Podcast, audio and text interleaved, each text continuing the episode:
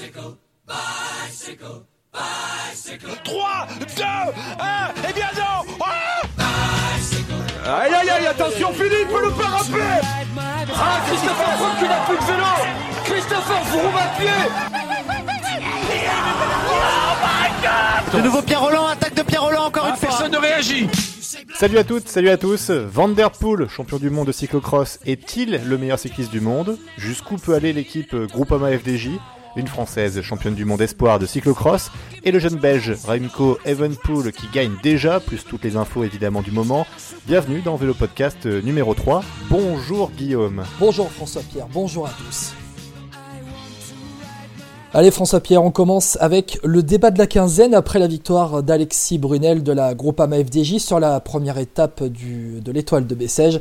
François-Pierre, tu te demandes, toi, jusqu'où peut aller cette équipe cette saison C'est notre débat. Ouais, c'est ça, Guillaume. Et en fait, c'est quelque chose qui me travaille déjà à l'esprit depuis le dernier Tour de France, en fait, quand je revois euh, David Godu qui fait son numéro à emmener Thibaut Pinot dans un fauteuil dans les Pyrénées, avec cette étape qu'on n'oubliera pas, celle du Tourmalet, où Thibaut Pinot s'impose d'ailleurs.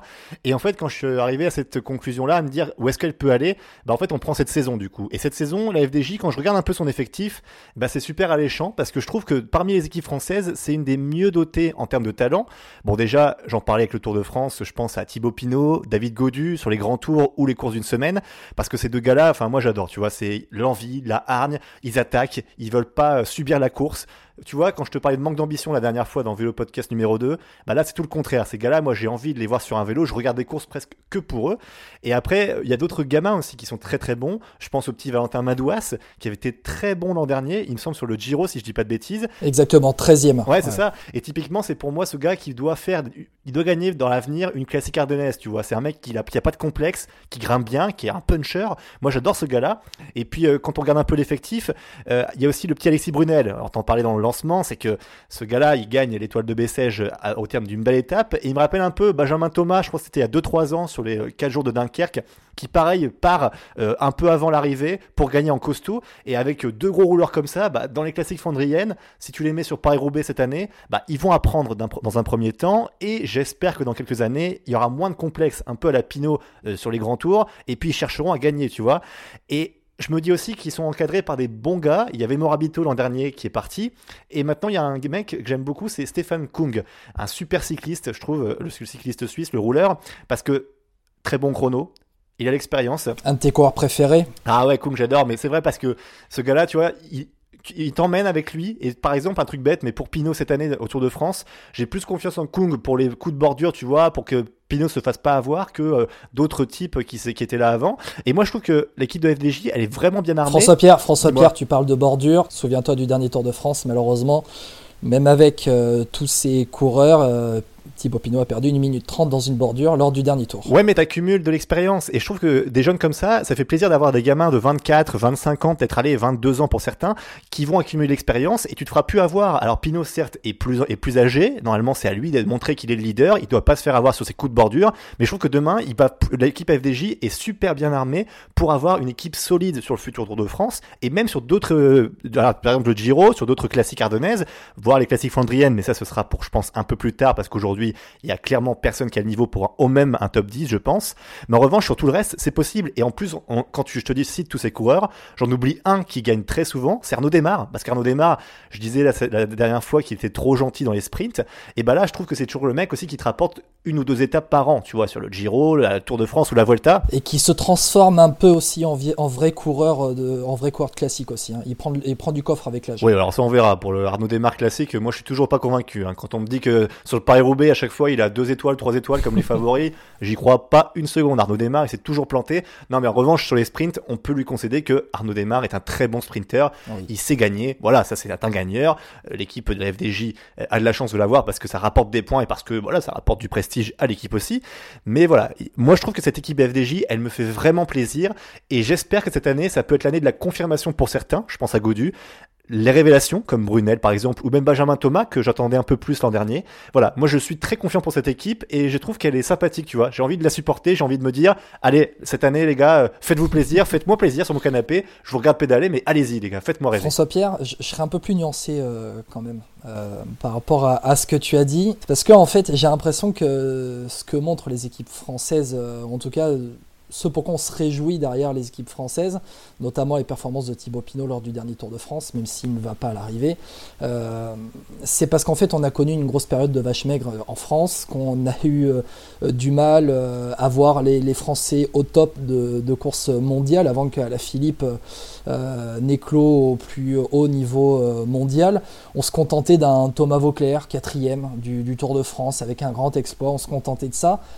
Hum, et j'ai l'impression qu'au final, de voir euh, des Français, rien, rien que le fait qu'ils se bataillent, tu vois, pour, pour les victoires, euh, pour les différentes victoires sur différentes courses, et eh ben pour nous c'est bien, allez, on s'en contente. Au final, euh, Thibaut Pinot, bah, Thibaut Pinot, Thibaut Pinot n'a pas fait, n'est pas allé au bout du Tour de France, hein, voilà.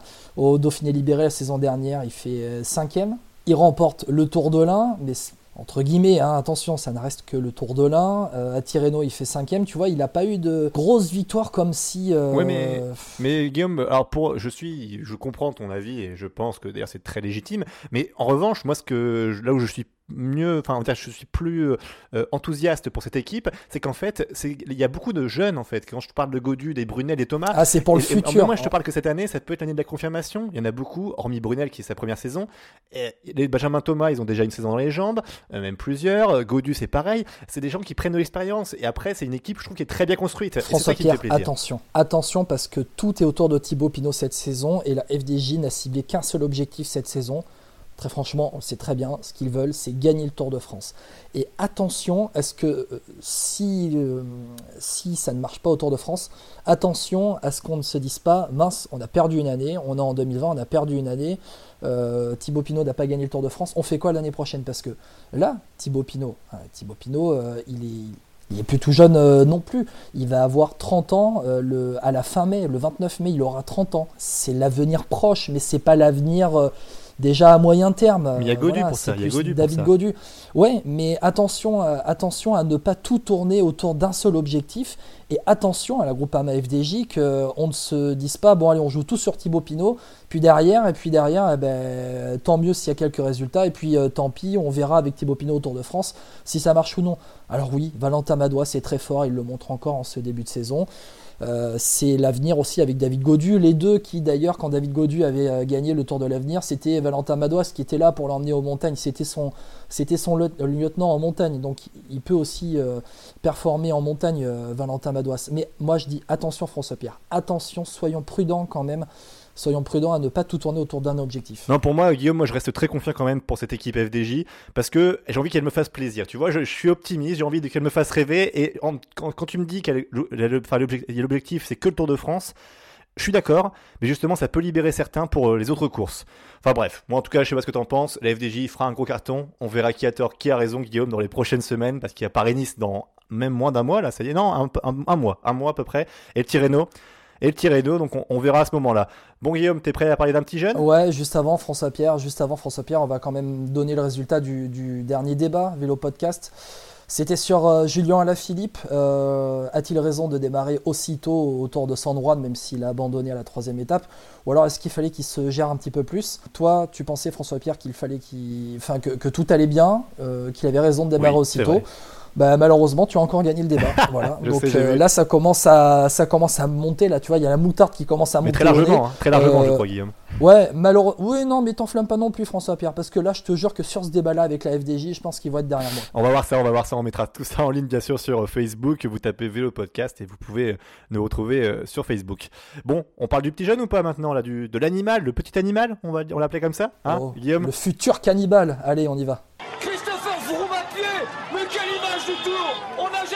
Un maillot jaune dans le. Un maillot jaune à pied oh, On n'a pas, pas, eu l'image, mais ils se sont accrochés très certainement. Une chute, Christopher. Incroyable Incroyable image du Tour de France 2007. Alors là, on aura tout vu avec Christopher Froome. Il n'a plus de vélo. oh là là là là là. Bon Guillaume, du coup on va parler de ce petit animal, hein, cycliste, Remco Evenpool. Il vient d'avoir 20 ans, c'était le 25 janvier dernier. 2020 pour lui, c'est doit être l'année de la confirmation. Et eh bien, il l'a fait, il a confirmé dès sa première course. Remco Evenpool a remporté le Tour de San Juan, première course Pro Series de la saison.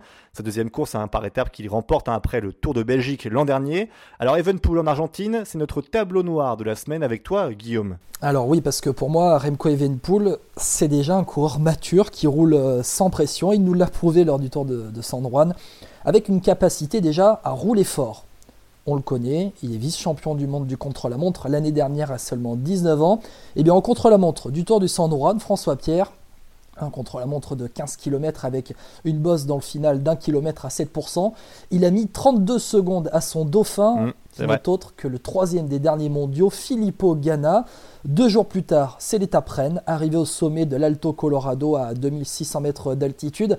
Alors ce qui est bien avec le Tour du San Juan, c'est qu'il y a pas mal de, coureurs, des petites équipes euh, sud-américaines, et puis euh, voilà, les sud-américains ils se donnent rendez-vous d'autres coureurs d'équipes continentales, notamment l'équipe Androni. Et eh bien voilà, il y avait une grosse concurrence.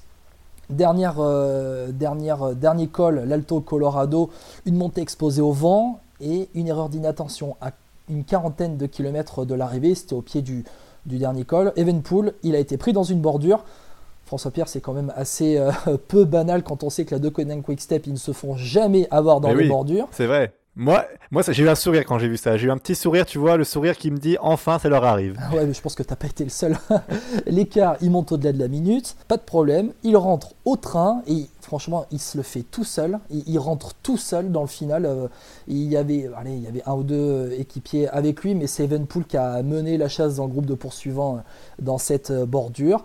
Il remonte petit à petit, seconde par seconde, au train, tranquillement. Il rentre sur le groupe de tête, où il y avait notamment Guillaume Martin, très bien placé, qui a été euh, très en vue lors de ce tour de San Juan et dans cette grosse montée à 2600 mètres. Il a fait une belle course, hein, ce petit Guillaume Martin, même si, euh, bon, on sent qu'il est quand même limité. Hein, Guillaume, je suis désolé, mais Guillaume Martin, ça fera pas plus de, ça fera pas top 5 au Tour de France comme le veut Cédric Vasseur, hein, je suis désolé. On verra, on verra. Allez, c'est que la première course de la saison, mais bon, c'est ah, vrai.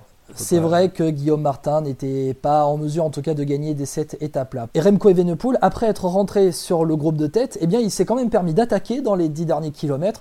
Il n'a pas réussi à, distancer euh, les autres euh, membres de ce groupe, mais il a quand même contrôlé et dans le final, il termine quatrième de l'étape à 4 secondes du vainqueur Miguel euh, Flores. Miguel Flores qui a gagné en fait le sprint hein, du groupe de tête, il l'a lancé dans les 200-300 derniers mètres. Il a notamment devancé Oscar Sevilla, deuxième de l'étape. Et au final, au final 33 secondes d'avance pour euh, Remco Evenepoel au classement général final du Tour de San Juan, devant euh, Filippo Ganna qui ne courait pas avec, les couleurs d'Ineos mais avec les couleurs de l'équipe d'Italie. Et une minute d'avance sur Oscar Sevilla qui court aujourd'hui à 42 ans avec l'équipe colombienne de Medellin. C'est franchement c'est dingue de le voir encore courir euh, alors qu'on le voyait, tu te souviens, à l'équipe Télécom avant même euh, il y a une quinzaine d'années. Pour te dire, bah, on parlait de Pro Cycling Manager il y a très longtemps, il y a, dans le podcast numéro 1 je crois, mais ce coureur-là, je pense que mon premier Pro Cycling, il y était déjà quoi. oui, mais je pense aussi c'était quoi? C'était avec la Phonak peut-être euh, Oh, je crois que c'était la Télécom déjà, non C'était déjà la Télécom, ouais, ouais, ouais, la Télécom, ouais. Ah, avec la Kelmé, je crois avec la Kelmé, il me semble. Ah, mais euh, maintenant que tu en parles, euh, François Pierre, je crois que c'était avec même la Kelmé qui, euh, qui le roulait. Oscar Sevilla, tu vois, hop, Kelmé, exactement, avant d'aller à la ah, FNAC et à la T-Mobile. souvenir, souvenir. Souvenir, souvenir. Bon, Remco Evenepoel, pour terminer, c'est un coureur qui récupère bien aussi parce que il y a une étape dans le final de la. Il y a une chute, pardon, dans le, dans le final de la première étape du Tour de San Juan. Remco Evenpool a été pris dedans. Alors il n'a pas perdu de temps parce que les organisateurs ont remis tout le monde dans le même temps. Il y avait notamment Christophe Laporte dans cette, euh, dans cette chute. Alors il récupère bien, il roule fort, il grimpe bien, déjà à 20 ans. François Pierre, je suis prêt à parier qu'il sera maillot rose du Giro après le prologue à Budapest au mois de mai. Ouais, bah, je suis pas loin d'être d'accord avec toi parce que franchement, il m'a bluffé. Euh, ce gamin, il est impressionnant. Euh, l'an dernier, tout le monde, euh, va dire, s'excitait un peu sur ce potentiel. Alors c'est vrai qu'il a gagné la Classica San Sébastien et de quelle manière? Bon, il remporte le Tour de Belgique, mais c'est un peu, enfin, anecdotique entre guillemets. mais en tout cas, c'est pas si anecdotique que ça, François. Non, non, mais je te coupe parce que la Classica de San Sébastien, il a gagné pareil, il est décroché, il revient et après il gagne. Le Tour de Belgique, souviens-toi qu'il met tellement dans le rouge Victor Campenars dans, dans une échappée euh, record du monde de l'heure, euh, recordman du monde de l'heure, Victor Campenars, qui le fait chuter dans un ravin. Oui, non, bien sûr, mais euh, après, voilà, moi ce que j'attendais d'Evenpool, c'est surtout aussi la capacité qu'il avait à prendre une course en main. Parce que clairement, le Tour de San Juan, même si personne osait vraiment dire que voilà, il, il, il l'ultra favori pour, tout le monde, ça l'était parce que de par ce potentiel, ce qu'il peut faire, euh, comment il, a une puissance quand il monte, c'est impressionnant ce gamin. Enfin, moi je trouve qu'il a une faculté à détruire ses adversaires, c'est hallucinant parce qu'à chaque fois qu'il démarre, t'as l'impression que c'est un peu comme Christopher Froome à une certaine époque, tu sais, quand il montait, on savait très bien que bah, on le revoyait plus quoi. Aujourd'hui c'est fini pour Froome, mais Evenpool a cette capacité là et je trouve qu'il a par rapport à Froome qui fait très j'allais dire inhumain, mais c'est peut-être un mauvais terme, mais en tout cas qui fait ce, qui a ce côté très euh, mécanique de, grimper, ouais, robotique, tout à fait. Et ben Evenpool, lui, il a ce côté humain, je trouve, dans la montée, dans le, la hargne. Quand il monte, on sent que voilà, il y a les muscles qui travaillent, qu'il y a, que voilà, c'est un surhomme, on va dire. Voilà, on a l'impression d'avoir un surhomme face à nous, mais voilà, dans le bon sens du terme, j'ai envie de dire. Et donc pour moi, Remco Evenpool, il, est, il confirme déjà son potentiel maintenant, alors il faudra qu'il le fasse encore dans les prochaines euh, semaines, mais je trouve que c'est quelqu'un qu'il faudra donc vraiment se méfier au Giro parce qu'il peut être, euh, pour sa première participation au Giro, l'un des favoris et pourquoi pas le vainqueur. Et vraiment, moi j'y crois à fond, Guillaume. Je sais pas ce que tu en penses sur ça, mais vraiment, moi j'y bah, crois. D'ailleurs, D'ailleurs, quand tu regardes les, cotes des, pronostiqueurs sur les différents sites, euh, Evenpool il est déjà quatrième. Ah oui, oui. Bah, quatrième dans les cotes, euh, dans, les, dans les cotes des paris sportifs. Ça, ça quand même. ça, c'est clair. Tu vois, en parlant de cotes, j'ai donc j'ai perdu mon pari euh, sur la Marseillaise où j'avais dit que Julien Fares remporterait la Marseillaise. Il était bien loin dans le top 20, quand même, je crois 19e, mais j'ai perdu mon pari. Donc comme quoi les paris parfois. Hein. on en reparlera un peu plus tard. D'ailleurs, tu pourras peut-être ressortir les dossiers, je crois, hein, François Pierre. pour me faire humilier, je ne sais pas. bon, en tout cas, la prochaine course de Remco Evenepoel, c'est pour le Tour d'Algarve euh, au Portugal, qui ce sera à partir du 19 février prochain. On en hein. d'ici là, évidemment, on vous tiendra informé euh, de, des résultats. Allez, euh, Guillaume, t'es prêt pour la suite? Allez, on y va. Allez, on passe dans la gadou. Ouh, la gadou, la gadou, la gadou. bon, François-Pierre, les mondiaux de cyclocross ont eu lieu le week-end dernier à Dubendorf, pas très loin de chez toi, en Suisse. Et au final, peu de surprises. Alors, on va parler des résultats très vite fait. Mathieu Van Der Poel a écrasé la course élite homme. Il gagne avec 1 minute 20 secondes d'avance sur la pépite britannique Tom Pitcock, vainqueur de Paris-Roubaix chez les juniors notamment, et 1,45 sur le belge Toon Hart. Euh, très, bon, très bonne nouvelle pour Wout Van Aert, quatrième de la course. À noter aussi 7 belges dans le top 10, mm. François-Pierre. Ouais, bon, ouais, mais au final, ils auraient bien aimé être premier. Hein. Je pense qu'ils auraient préféré avoir qu'un seul belge, mais premier, tu vois. et au final, ils sont tous entre la troisième et la dixième place. C'est ça. Bon, et du coup, Guillaume, tu te demandes au final, toi, si avec Van Der Poel, on n'est pas face, allez, au dieu du vélo, enfin, bref, au meilleur cycliste du monde. Hein. Oui, parce que pendant des années, on nous a dit le meilleur cycliste du monde, c'est forcément un coureur sur la route. Mais ces dernières années, on a vu que les meilleurs coureurs sur route étaient des coureurs hybrides, capables de briller sur d'autres terrains. La piste, je pense à Elia Viviani, euh, Philippe Ogana, Benjamin Thomas en France. C'est vrai. Et puis en cyclocross, avec cet exemple-là, finalement, euh, c'est Mathieu Van Der Poel. Alors, on a eu un exemple il y a une vingtaine d'années, c'est pour euh, parler un peu au plus nostalgique d'entre nous, c'était en VTT, Miguel Martinez, euh, qui a été champion olympique de VTT, qui était ensuite passé sur la route, mmh. mais il avait il n'était pas présent dans le final de, de, grosses courses, il n'allait pas jouer la victoire. Là, Van Der Poel, c'est quelqu'un qui est capable euh, de gagner l'Amstel, d'aller gagner les plus grosses courses du calendrier, puis ensuite d'aller faire sa saison de cyclocross, d'écraser tout le monde, d'aller de devenir champion du monde de cyclocross, pour ensuite se dire, eh ben, euh, allez maintenant je vais passer au VTT, euh, je vais me mettre au VTT. Alors, il remporte des étapes de Coupe du Monde en VTT marathon et il va viser, pourquoi pas, euh, lors des prochains Jeux Olympiques, des médailles, une médaille euh, en VTT, en cross-country. Mm. Je trouve que c'est c'est juste impressionnant. Van Der Poel, moi, il m'impressionne. J'adore, enfin, j'adore ce mec. Voilà, j'adore ce coureur. J'adore Alaphilippe, mais euh, parce qu'Alaphilippe, euh, voilà, il, je, vais le dire très clairement, je vais le dire très clairement, très crûment, euh, Philippe, sur un vélo, il me fait bander quand il court. Euh, c'est un mec euh, qui, est, punchy, mais Van Der Poel, c'est pareil. Et quand j'ai vu les deux, franchement, dans la finale de l'Amstel, c'était juste énorme. Alors, Van Der Poel, voilà, pour moi, c'est l'archétype même du coureur cycliste des années 2020, capable de, de briller sur la route, dans la gadoue, en VTT. vraiment, ce mec-là, pour moi, c'est le meilleur coureur cycliste au monde. Et je parle bien de coureur cycliste et non pas seulement de coureur sur route. Ouais, puis alors pour euh, compléter ce que tu penses sur Van je suis entièrement d'accord avec toi sur ce sujet, évidemment. Euh, surtout, c'est que Van il fait partie de cette nouvelle génération et je trouve plus proche des gens en termes de public, tu vois. Ce qui j'aime bien avec Van Der Poel, c'est que tu sens que les gens l'aiment et il aime les gens. Euh, tu vois, je parlais de Christopher Froome tout à l'heure, qui était le contre-exemple parfait, parce que c'est quelqu'un qui gagnait, mais avec cette froideur par rapport aux gens, bon, très britannique, on va pas se le cacher, mais en revanche, un Van Der Poel, un Evan, eh ben, pareil, c'est que ces, ces, ces jeunes-là, on sent qu'ils font du vélo pour, faire plaisir, pour se faire plaisir d'une part, mais pour faire plaisir aux gens avec des attaques, avec tu vois pas Je suis pas sûr que ça soit générationnel, François. Ah, je sais pas. Bah, regarde aujourd'hui euh, par rapport à ce qu'on a connu autour de France. Moi, je parle des années 2010 à aujourd'hui, enfin peut-être qu'il y a trois ans. Allez, bah c'était beaucoup plus une course d'attente. On attendait que le grand leader attaque, on essayait d'aller rattraper. À l'époque, Contador, bon, il y a eu Andy Schleck à un moment donné, mais c'était tout. Après, il y a eu l'épopée Christopher Froome. Moi, je trouve qu'il y avait ce côté-là aussi. C'était un peu la course d'attente. En revanche, aujourd'hui, avec ces jeunes là on sent que eux, bah, ils sont peut-être plus forts que les contadors de l'époque, ou enfin je parle en termes de, de en niveau cycliste, hein, et que même si leur course, ils arrivent à détruire leurs adversaires, mais je trouve a ce côté très humain, tu vois, c'est que moi j'aime bien les voir gagner en fait, tu vois, contrairement à d'autres qu'on avait souvent, on se disait ah j'aime pas ça, tu vois. Tu te réjouis plus aujourd'hui de voir un Van Der Poel écraser toute la concurrence, de voir euh, que de voir un Froome écraser Ouais. toute la concurrence il y a quelques années ou un Ça Contador. c'est clair, ça c'est clair. Et je sais pas si c'est par rapport à la personnalité du coureur ou à sa façon de courir, parce que évidemment que c'est pas les mêmes courses. Froome c'est en montée, euh, Van der Poel c'est sur du cyclocross ou alors sur des classiques, tu l'as dit. Mais je sais pas, il y a ce côté, euh, j'ai envie de les voir gagner, tu vois. Et c'est marrant parce que je sais pas comment l'expliquer, tu vois, vraiment, mais c'est intéressant. Ouais, mais est-ce que c'est pas c'est pas juste un, un effet de un effet, un effet de nouveauté, un vent de fraîcheur Aussi, pour toi? c'est probable. dans, dans ta vision Parce que si Van Der Poel dans 10 ans il écrase toujours autant, est-ce que tu, tu auras changé de vision par exemple? Non, c'est vrai, peut-être, c'est probable. Euh, pour le coup, je peux pas trop y répondre, on verra dans 10 ans, mais, mais c'est vrai. C'est moi pour l'instant, en tout cas, ce Vanderpool, il me fait plaisir et je suis impatient de voir en fait un Peter Sagan au haut niveau, tu vois, pour Paris Roubaix, où j'espère, tu vois, voir une lutte mais incroyable entre les deux, parce que Peter Sagan, il a ses qualités là aussi. Il faut pas le cacher, c'est qu'il il a Oui. privilégié la route, mais franchement, c'est pareil. Sagan, un, un Sagan de haut niveau et un Vanderpool de haut niveau. Honnêtement, je suis impatient de savoir qui est le plus fort. Bon, en revanche, il faut que Bah, Sagan, euh, Sagan, voilà. Sagan était très bon en cyclocross dans ses années jeunes. On se souvient de duels avec euh, aujourd'hui euh, aussi Tout à sur fait. euh, la route.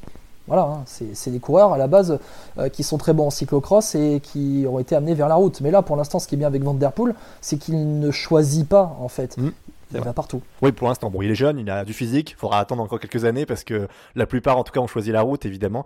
Mais euh, on ne sait pas ce qui va arriver à l'avenir. Mais bon, en tout cas, Van Der Poel, donc vainqueur de la course élite homme en cyclocross. Et son compatriote, euh, Guillaume, je sais pas si tu le sais, Ryan Camp, qui a gagné chez les Espoirs. Exactement, Ryan Camp. Et, et le français, voilà, et le français Antoine Benoît, que j'aime beaucoup, qui termine au pied du podium, quatrième. Bon, il était un peu loin des, des trois premiers. Déçu de sa course, Antoine Benoît, déçu de sa course. Ouais. Ouais, et puis alors, surtout que j'ai vu qu'il avait cassé sa selle en plus euh, au dernier tour, donc il avait fait tout le dernier tour euh, en danseuse. Autant dire que ça doit bien faire mal aux cuisses à la fin. Faut mieux éviter de s'opposer. Ah ouais, ça doit bien faire mal aux cuisses à la fin en tout cas. Et bon. Et puis aussi un, un nom à retenir dans ces mondiaux, Thibaut Nice. Tu te connais ou pas Nice le nom? Oh, ben je connais la ville euh, déjà de Nice. Bon, non, mais Thibaut Nice, c'est bien Nice, sûr le, le- chez- le fils voilà. de la légende. Ouais, exactement. Donc vainqueur chez les juniors et le fils de la légende, je te laisse le dire. Sven Nice, on peut même dire Nice, Sven Nice, Nice. double champion du monde de, de cyclocross et puis sept fois vainqueur de la Coupe du monde de cyclocross. Il était notamment euh, surnommé l'empereur. Et François-Pierre, du coup, on va passer aux femmes maintenant avec donc euh, chez les juniors encore une victoire néerlandaise. Encore, bah oui, c'est la ouais, course junior remportée par la néerlandaise Shirin van Aroy. Je sais pas si je le prononce bien parce que celle-là, je la connais pas trop. Moi non plus. Elle, est, elle est encore adolescente, hein, donc on va laisser le temps.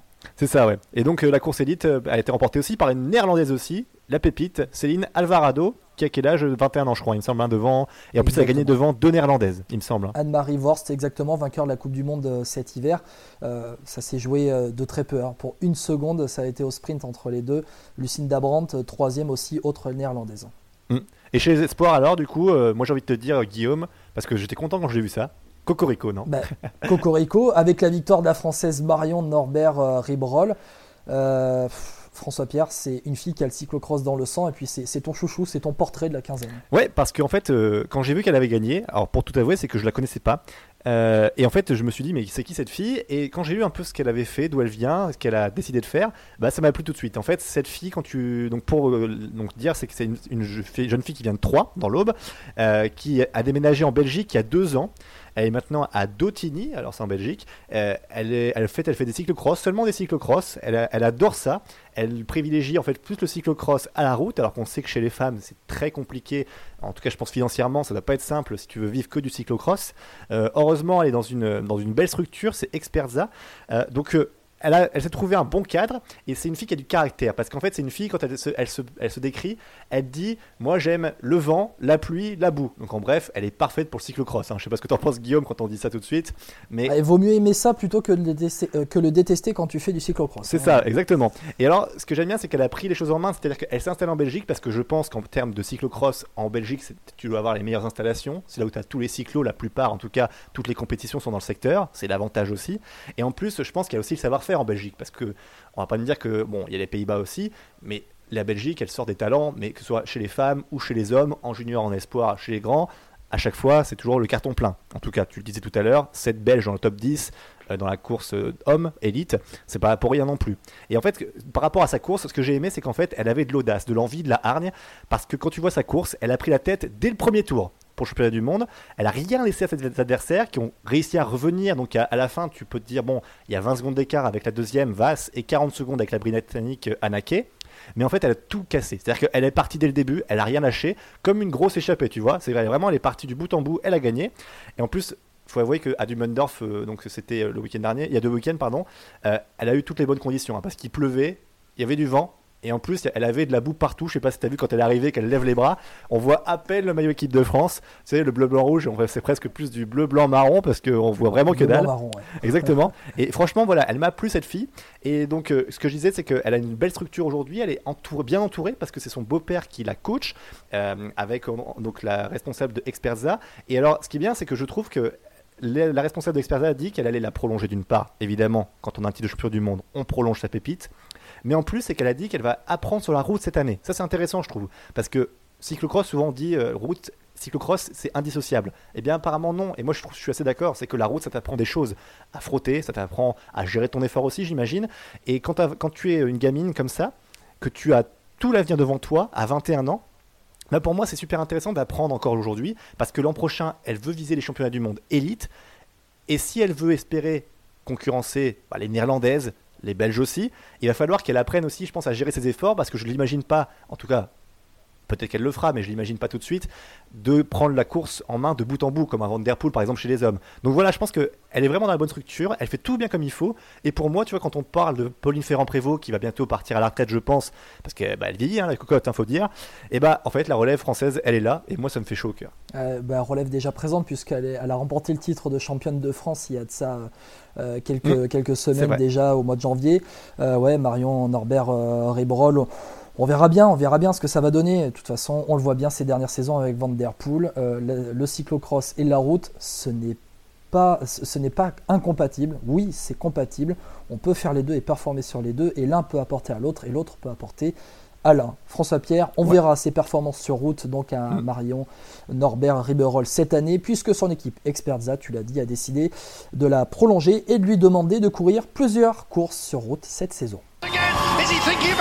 Is he thinking about how to celebrate? Oh, it looks that way.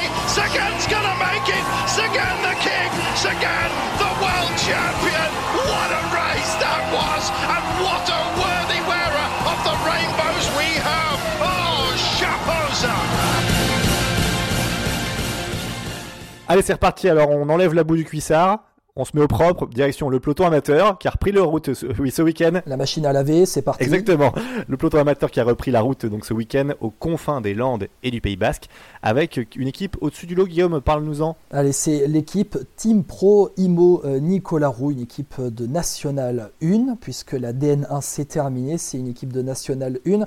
Euh, c'est sur euh, l'épreuve de, l'essor basque, avec l'essor basque découpé en deux week-ends, le premier week-end de février et le deuxième week-end, avec donc deux courses. Le premier week-end de février, le samedi première épreuve avec les boucles de l'essor, un triplé Team Pro Imo Nicolas Roux, euh, Karl Patrick Lauck qui n'a pas été conservé par l'équipe continentale Groupama FDJ euh, fin 2019 devant Michael Guichard, ancien coureur de la structure charentaise euh, Océane Top 16 et troisième Boris Orlac.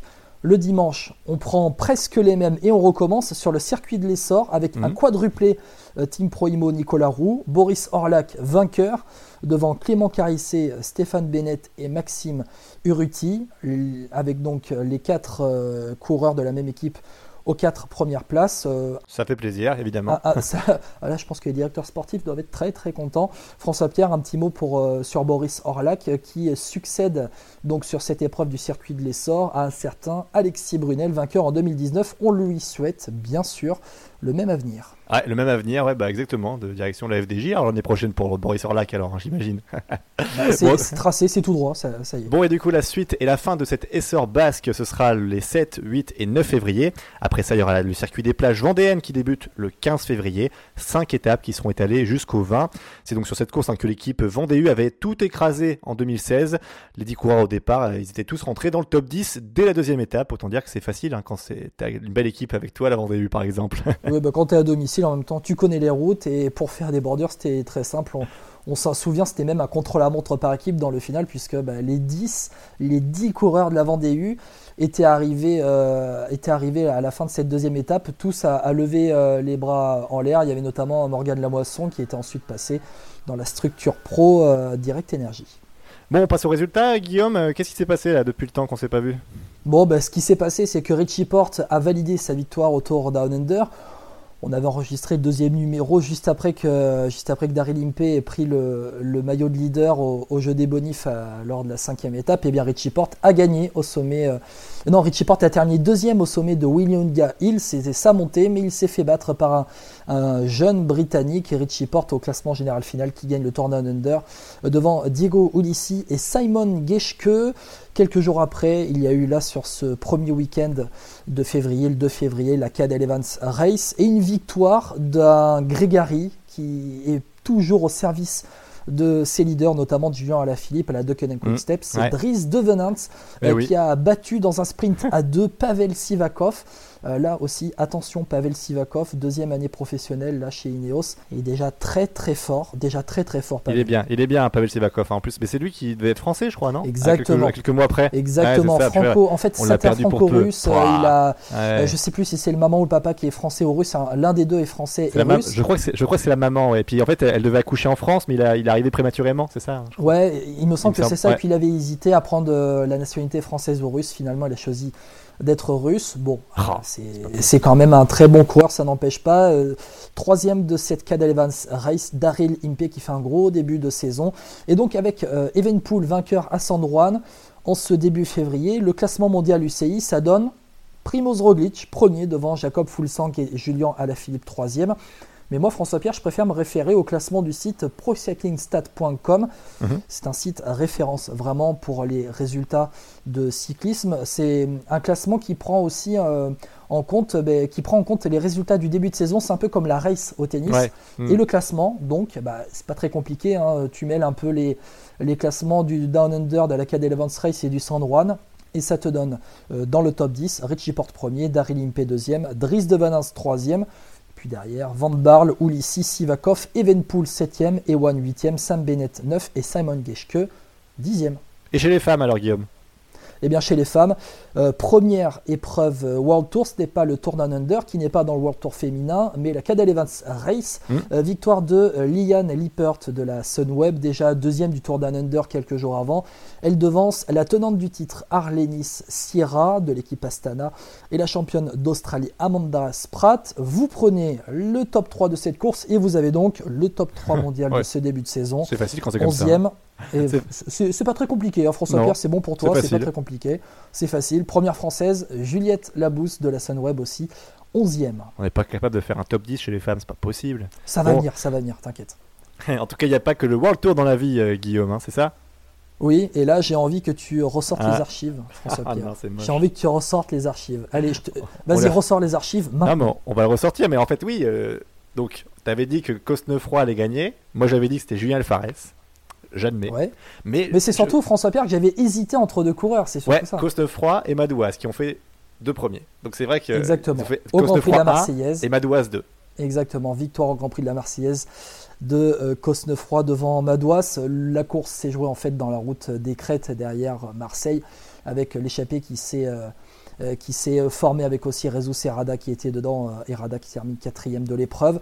D'autres courses aussi, puisqu'il n'y a pas que le World Tour dans la vie, au Challenge de Majorque, une addition de petites classiques. deux victoires pour le jeune sprinter italien Matteo Moschetti, attention à lui le sprinter de la Trek. Victoire aussi d'Emmanuel Bourman, performant lors du dernier Tour de France, quatrième, et aussi de Marc Solaire. François Pierre, on en avait parlé, la Tropical Amissa Bongo avec la victoire finale ah ouais, ça, c'est de Jordan Levasseur de la Natura Forever eh oui. Métropole. C'est chez toi, François Pierre, c'est dans le nord. Eh oui, ah, c'est beau. Mais quand j'ai vu ça, c'est incroyable. Mais après, ils ont, ils ont une très belle structure. Hein. Ils ont failli passer à la trappe il y a deux ans, dans mes souvenirs, euh, qu'ils ils avaient été sauvés au dernier moment. Par Natura Forever. Ouais, et ça bosse bien, à Natura Forever, euh, Roubaix-Lille Métropole. Euh, ils sont toujours des bons coureurs, ils relancent des coureurs. J'aime beaucoup cette équipe. Et puis, elle fait plaisir à voir, franchement, avec leur maillot rose. J'aime bien, j'aime beaucoup. Et du coup, Jordan Levasseur, avec ce maillot rose, eh bien, il a renversé la Tropical Amessia Mongo lors de la dernière étape. Et il a, euh, il a devancé un coureur euh, érythréen, euh, Nathanel Tefsation, maintenant que j'ai bien le nom en bouche, Tefsation, qui a été renversé lors, dernière, lors de la dernière étape. Levasseur gagne avec une seconde d'avance au final. Il y avait d'autres courses. Ouais, la Race Torquay en Australie, je crois, Guillaume. Exactement. Sam Bennett qui gagne au sprint devant Giacomo Nizzolo et un coureur à suivre en 2020. C'est le champion d'Europe espoir de l'année dernière, Alberto Dainese, qui euh, court avec l'équipe euh, Sunweb. Et on termine ouais, avec la Colombie, euh, Guillaume? Exactement, avec Sergio Higuita qui est le nouveau champion de Colombie. Iggy, Iggy Higuita de l'Education First qui a gagné devant Egan Bernal et Daniel Martinez, aussi coureur d'Education First, vainqueur du championnat du contre-la-montre en Colombie. Nairo Quintana, quatrième, performant depuis le début de saison quand même. Et à noter que Egan Bernal qui termine deuxième, il a fait une énorme chute. La vidéo a fait le tour des réseaux sociaux dans une descente, une courbe sur la droite. Hein. Il a chuté, et la, roue arrière, la roue arrière s'est dérobée. Et il est allé taper le trottoir en face. Euh, franchement, quand je vois qu'il termine deuxième et qu'il s'est relevé pour aller au final, c'est impressionnant. Bah surtout, euh, heureusement qu'il est rien parce que voilà, on aurait perdu un, beau coureur, un grand coureur, je trouve le Colombien Egan Bernal. En tout cas, maintenant on va passer au pronostic, Guillaume, parce que j'ai perdu la dernière fois, je reconnais ma défaite, j'avais pris des risques. Je vais essayer de moins en prendre là, parce que bon, les pronostics euh, pour cette semaine, il y en a pas mal, il y a des belles courses. la première, c'est le Tour de la Communauté de Valence, qui est pas mal aussi, il y a toujours des bons coureurs. Guillaume, toi, sur ce sur, cette, euh, sur ce tour de la communauté de Valence, tu vois qui euh, pour remporter au final le classement? Ah, Tour de la communauté de Valence, il y, a un gros plateau hein, quand même sur, euh, sur ce tour. Il y a les Isaguirre, Valverde, il y a aussi Gronovegan hein, qui, qui a déjà levé les bras lors de la première étape. Ça se termine ce week-end, le Tour de la communauté de Valence. franchement, je ne vais pas faire dans, dans l'original, hein, je, je vais te dire Valverde. Valverde ah mais, ah mais si tu me piques les miens, Guillaume, ça marche pas aussi du coup, parce que je, fais comment maintenant moi Ah ben tu te débrouilles, moi j'ai envie de dire que tu te débrouilles, voilà, c'est aussi simple que ça. Bah je sais pas, Pogachar alors moi je dirais, non Pogachar, tu te dis toi? Ouais, Pogachar, on va voir euh, Pogachar qui... Euh, ben, Ouais, allez, au moment où en fait on enregistre euh, ce deuxième, ce troisième numéro de le podcast, euh, eh bien il y a eu la deuxième étape du Tour de la Communauté de Valence et Pogacar a gagné devant Valverde et Dylan voilà. euh, bon, ben tu te tiens à Pogacar, moi je me tiens à Valverde, on va voir, euh, on va voir ce week-end comment ça va se passer. Pogacar lui il va faire le Tour de France cette année, hein. il l'a annoncé, donc ça va être vraiment pas mal parce que cette année au Tour de France il va y avoir un sacré plateau. Ouais, et puis Pogacar, après avoir fait podium lors de la dernière Volta, il est déjà très performant. Ouais, c'est ça, puis il fait plaisir à voir ce coureur aussi. Euh, passons à l'étoile de Bessèges, une des premières euh, courses par étape françaises, je crois que c'est même la première d'ailleurs, euh, avec donc la victoire d'Alexis Brunel à l'époque où on enregistre ce podcast, il a gagné déjà la première étape. Mais bon, sur ce tour-là, il y en a plein, des favoris. Pour l'étoile de Bessèges, tu vois qui gagnait le classement général, toi, au final, Guillaume? Oh, Je vais, je vais pas être très original, je vais continuer sur ma lancée euh, après la après ah non, je sais de la Marseillaise, je, je vais dire Benoît Cosnefroy. Allez, moi je te dis Valentin Madouas parce qu'en fait, euh, surtout sur l'étape, euh, donc la première étape, moi j'ai bien aimé ce qu'il a fait Madouas parce qu'après Brunel est parti, mais il a bien géré et moi Madouas j'y crois pour cette. Moi j'y crois. Et tu vois pas Alexis Brunel gagner au final, toi? Non, bah Brunel. Le problème c'est qu'il a. Après, peut-être qu'il le fera, mais moi, est-ce qu'il sait gérer une course? Il n'a pas suffisamment d'avance sur un Cosnefroy, je trouve. Et est-ce que par rapport à un Cosnefroy, il peut le suivre dans les des étapes un peu plus difficiles? J'en suis pas convaincu pour l'instant, mais j'espère qu'il va me faire mentir parce que j'aime beaucoup. Il y a un contre-la-montre au final. Hein. Alexis Brunel est, un vrai, très bon. C'est vrai, ça c'est vrai. Non mais ça c'est vrai. Tout dépend à la fin. Mais Cosnefroy, il roule bien aussi. Hein. Donc il euh, faudra voir là-dessus. bon, on termine euh, les pronos avec euh, le Tour de la Provence, où en fait là pareil. un gros gros gros plateau. Je sais que ça t'a marqué ça parce que c'est vrai qu'il y, a du- lourd. Euh, bon, j'en cite quelques-uns euh, qui, seront présents euh, chez l'Arkea, Warren Barguil, Nairo Quintana, à la FDJ, David Godu, Thibaut Pinot, Ronan Kreuziger avec Rezu Serrada aussi, donc la Cofidis. Il y aura aussi euh, Seb Van Mark qui sera présent. Bon, toi, tu vois qui alors dans ses favoris, toi? Allez, je me lance. David Godu. David Godu. Non, mais arrête, t'as pas le droit.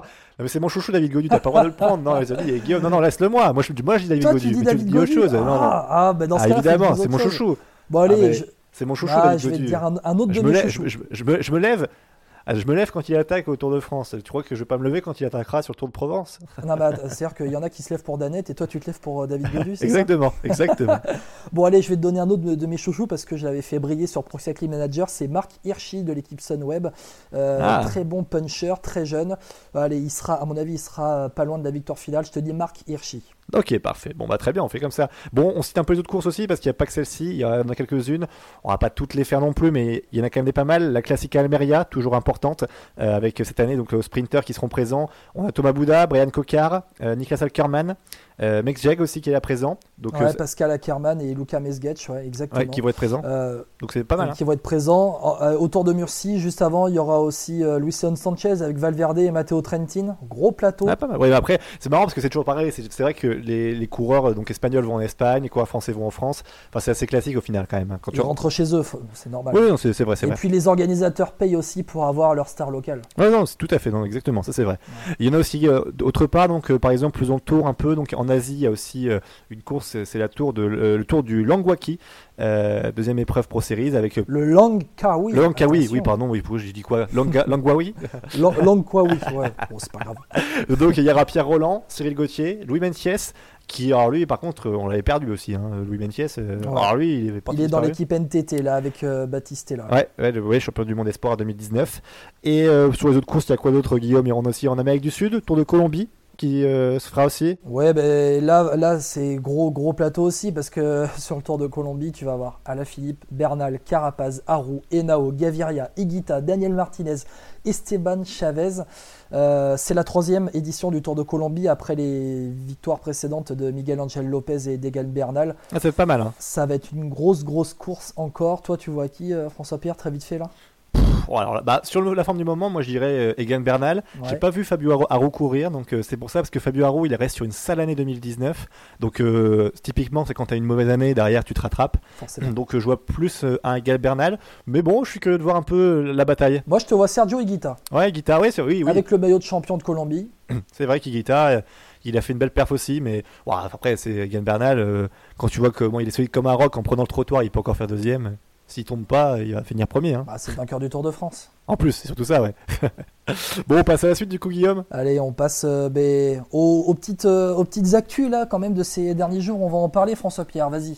Ouais, alors on commence avec une mauvaise nouvelle, Guillaume d'abord, euh, parce qu'il est tombé lors de la troisième manche euh, du challenge de Majorque samedi dernier. C'est le grimpeur d'Arkea, Elie Gesbert, moi je l'aime beaucoup, qui souffre du coup d'une fracture de la rotule gauche, donc ça va bien compromettre son début de saison.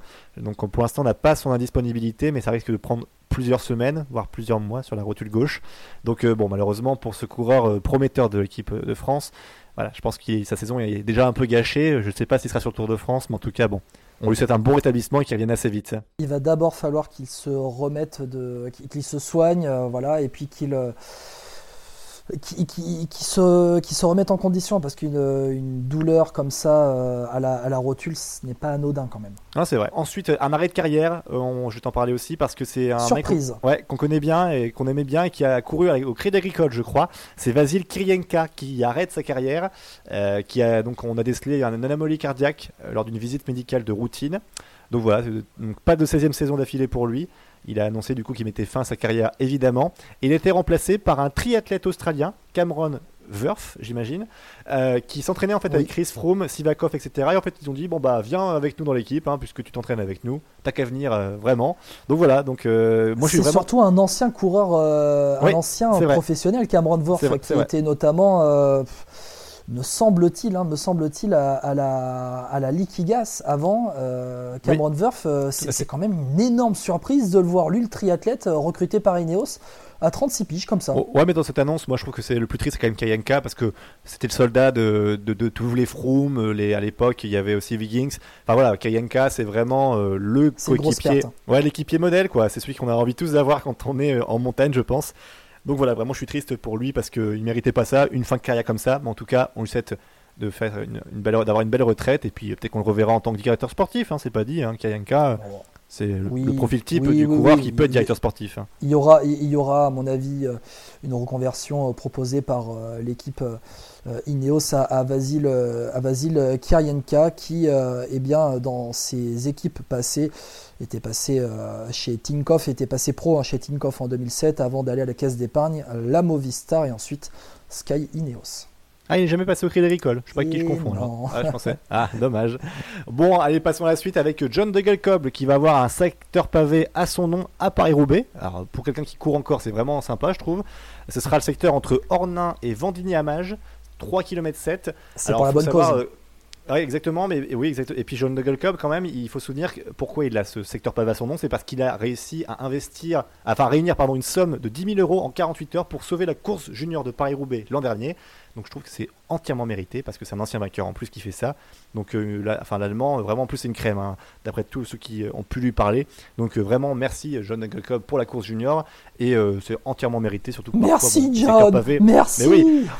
Surtout que les secteurs pavés, euh, souvent il n'y a pas de nom et je trouve ça super intéressant, même pour un coureur qui court encore, même s'il a pu son niveau il y a quelques années, mais ça reste quand même un beau coureur. Donc vraiment, euh, merci John et c'est mérité. Et il n'y a pas le Et virage, euh, y a pas le virage François-Pierre Noël, non? Pas encore, pas encore.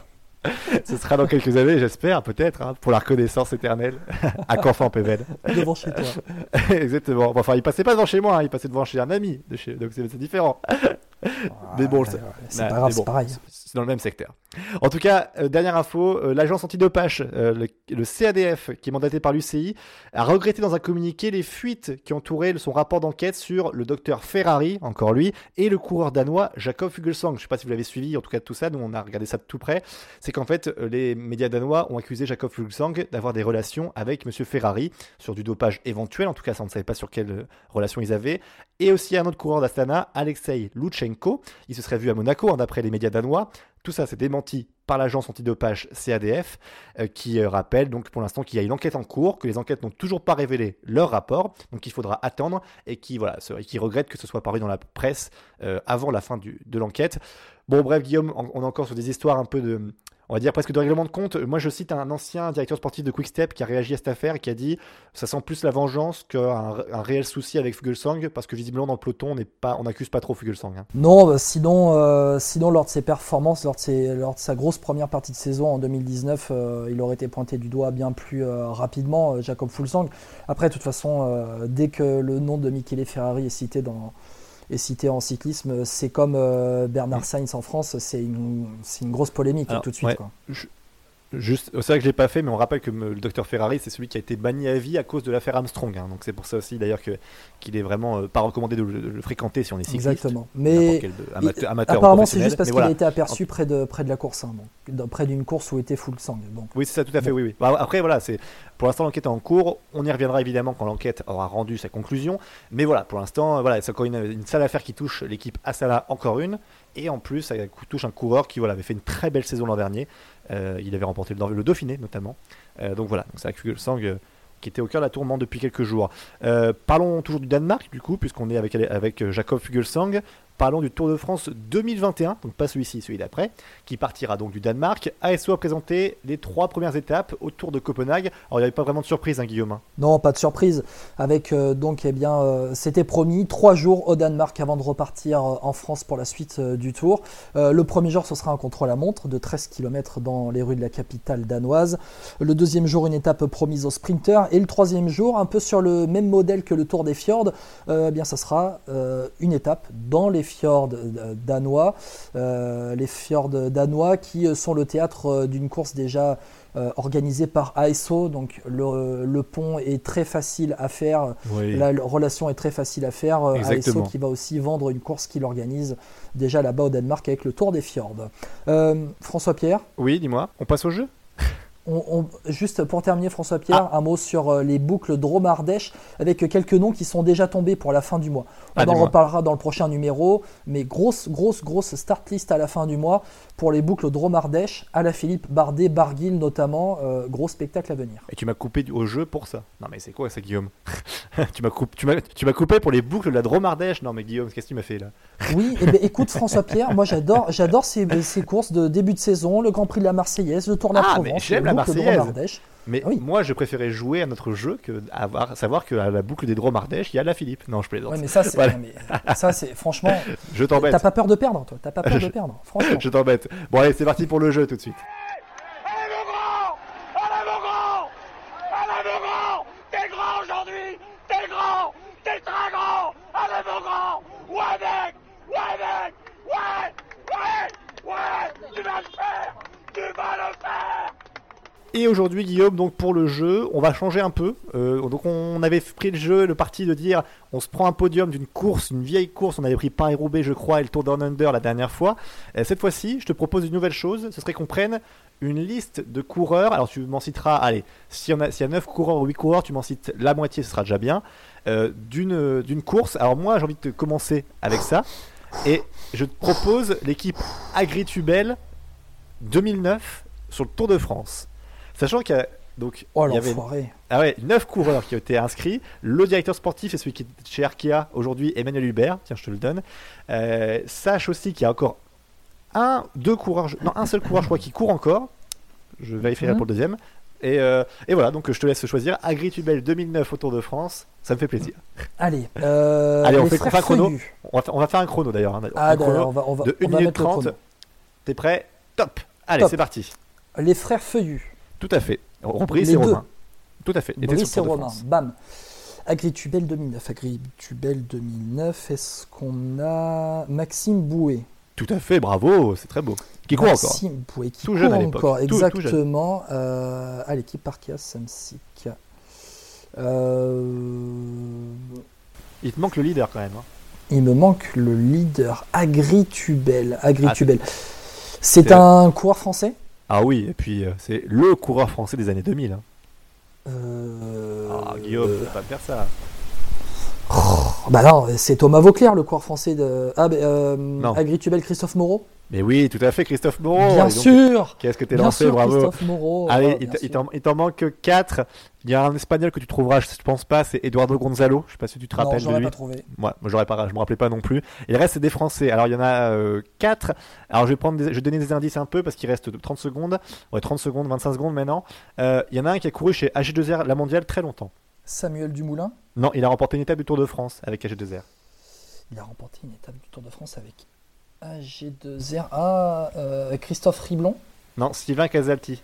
Ah, Sylvain Calzati, c'est euh, oui, c'est vrai, c'est vrai, c'est vrai qu'il était chez RGT Semences avant. On a une 30 et je te donne le dernier, mais tu en as trouvé beaucoup. Bravo à toi, franchement. Merci. Respect parce que c'était pas facile. Il y avait euh, David Lelay aussi, oh, Geoffroy Le 4 qui était au Crédit Agricole avant lui. Exactement. Geoffroy Le 4 qui a sa propre marque de vêtements aujourd'hui. Ah bon? Ah, c'est Oui, G4. et Nicolas Vaugondi, qui était aussi chez Crédit Ancien champion de France, Nicolas Vaugondi. Tout à fait, tout à fait. Voilà, donc à toi de me faire, euh, de me faire un petit jeu. Tu me fais quoi, toi? Tu me fais une équipe ou tu me fais un classement? Eh bien, écoute, je vais te faire une équipe. Ah, une équipe et pas n'importe laquelle. C'est une course emblématique, le Tour de France 2011. Thomas... Et je te donne un nom, de toute façon tu l'aurais trouvé. Thomas Vauclair termine quatrième du Tour de France. Et je te demande l'équipe Europe Car de cette oh. édition autour de Thomas Vauclair. Donc sur les 9, je t'en ai donné un. Top, c'est parti. Bon, Thomas Vauclair, du coup, 1. Bravo. Moi, je dirais Pierre Roland, 2, parce que c'est lui le copilote, évidemment. Euh, alors ensuite, parce que là, c'est un peu plus compliqué. Euh, moi, je dirais Anthony Charteau. Bien joué. Et alors là, après, moi, je, crois que attends, je n'en ai plus. Euh, je, vais. c'est un filou parce qu'Anthony Charteau, je t'en ai parlé il y a deux jours. Hein. C'est en plus c'est vrai, c'est pour ça. Donc euh, c'est pas facile parce qu'en plus on se rappelle vraiment du train Pierre Roland Vauclair. Il y en a un qui court et qui est encore performant aujourd'hui dans une équipe française. Euh, parce qu'en fait j'allais dire une bêtise, mais Cyril Gauthier il y était déjà à l'époque? C'est lui, c'est lui. Ah bon bah, bon bah parfait, Exactement. super. T'en as 4 sur Et alors après, euh, waouh, t'as pas d'indice? Parce que là je crois que je les ai... moi je les vois pas hein, les autres. un coureur performant sur les pavés. À la Europe Car? Ah bah si, mais je... oh, bah oui, c'est ah C'est, c'est, c'est, c'est. Euh, Turgot, Sébastien Turgot. Exactement, Oh. t'as ton cinquième, bien joué. Bon, Et le après, reste, t'as des cou- ah, Alors euh, un coureur des Dom Tom, euh, plutôt sprinter, qui a pris sa retraite il y a pas longtemps. Ah, je l'ai pas là. Sprinter Des dom tom Ouais. ah ben, Moi je connais Manzin, mais, Alors, c'est pas Lorenzo Manzin. mais euh, il courait pas. Non, là vraiment. Oula, non, là je suis loin là. Euh, quand pas- tu as une blessure, quand tu as une a- blessure, euh, t'as- y quoi a- Quand une... Oui. Il y a pas Christophe Kern? Exactement, Christophe Oh Kern, bien joué, bien Mais oui, joué. mais- Et quand t'as mais- une blessure, t'as quoi T'as quoi ça, ça te, ça te quoi? C'est un Ça fait mal? Il y avait monsieur. Ouais, euh, mais ça te, Je sais pas, là je l'ai pas. ça, non. ça te, ça te gêne. Ah, Johan fini. Oh bien joué. Exactement, exactement. Bien. Bon, les 1.30 sont terminés, t'en as eu pas mal. Je vais te les donner. Alors, donc c'est Johan Gênes et il te manquait Vincent Jérôme et Pierrick Kemeneur. Ouais, bon, ça j'aurais pas. Oui, évidemment. Je pense que j'avais un peu oublié Bon, malheureusement. Désolé pour vous. l'avoir. Vincent Jérôme, c'est euh, Ouais. le moins médiatique de, de ces neuf. Mais hé, belle performance François Pierre, bien Ah, joué, pas bien joué. Bon, après, heureusement qu'il m'a parlé d'Anthony Anthony Charteau il y a pas longtemps, en tout cas. Euh, sinon, ouais, sinon tu l'aurais pas eu. c'est clair. Bon, en tout cas, bah, c'était vraiment sympa. Euh, on se retrouve dans ah, bon, allez, un peu, en- environ 15 jours, hein, Guillaume, c'est ça? Ouais, à la mi-février, on se retrouve, bien sûr. Et puis on s'approchera tout doucement des vraies courses World Tour, Paris-Nice, Tirreno Adriatico. On fera les débats Tour comme qui d'habitude. va arriver à la fin du mois de février. Aussi, exactement. Bref, il y a plein de choses à dire. En tout cas, on se retrouve dans 15 jours avec grand plaisir. Salut Guillaume. Allez, à bonne quinzaine. À ciao, Allez, bonsoir. ciao. Salut à tous.